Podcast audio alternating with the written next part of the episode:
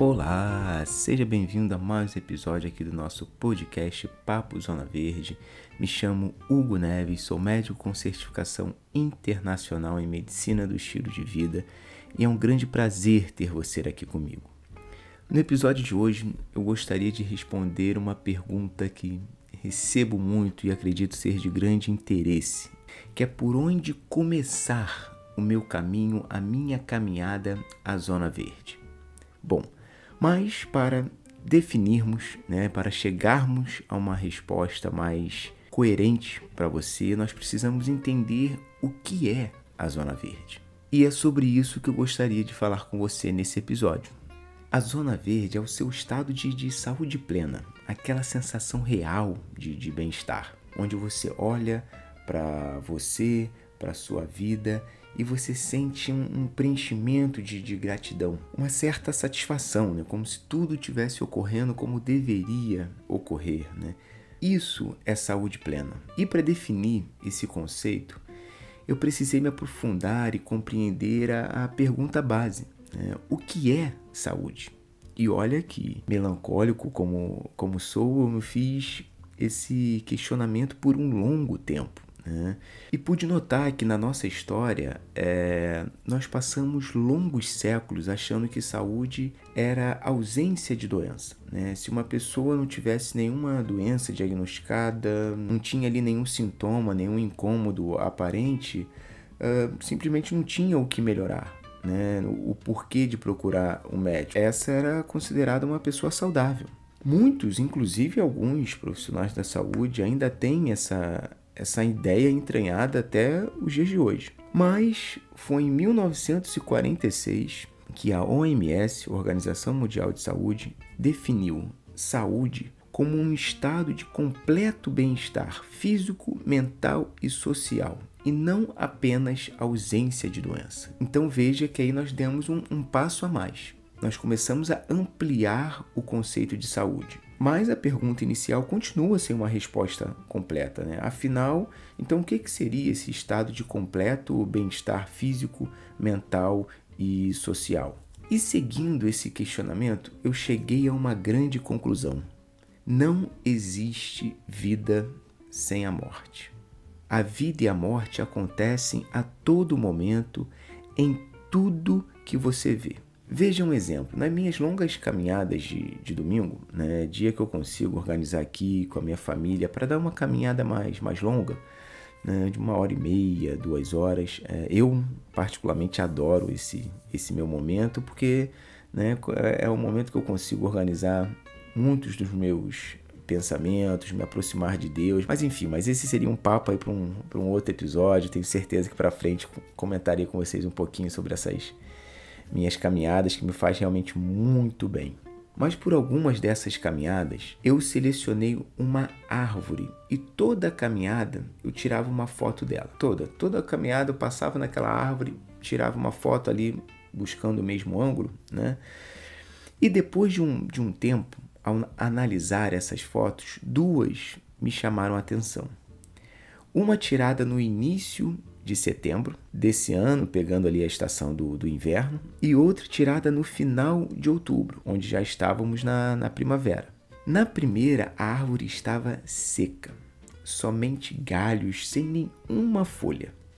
Na outra, 30 dias após, a árvore se encontrava com a sua copa toda coberta por folhas verdinhas, aquele verde que chegava a brilhar, parecia que eu tinha aumentado a, a saturação na configuração ali da, da foto, né? de, de tão brilhante que era, que era o verde.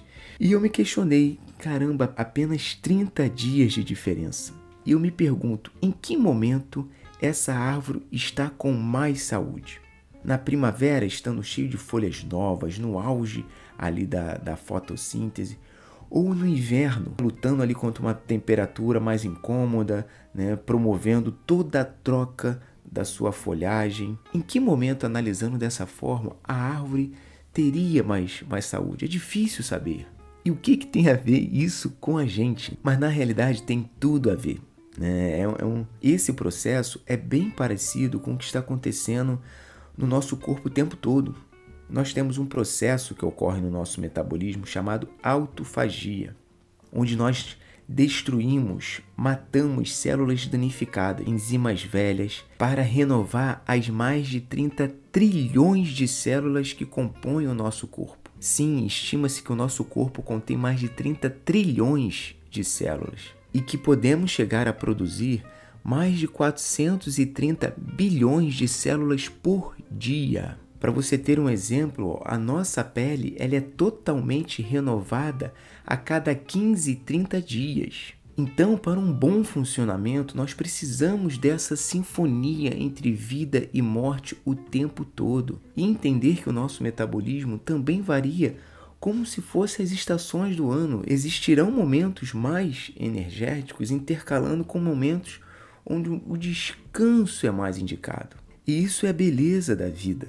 Né? E para alcançarmos a nossa saúde plena, a nossa zona verde, precisamos observar a nossa vida com esse olhar, como se cada momento, cada agora, fosse uma nota dentro dessa sinfonia. E como um grande maestro, nós vamos ajustando cada timbre em busca de uma bela harmonia.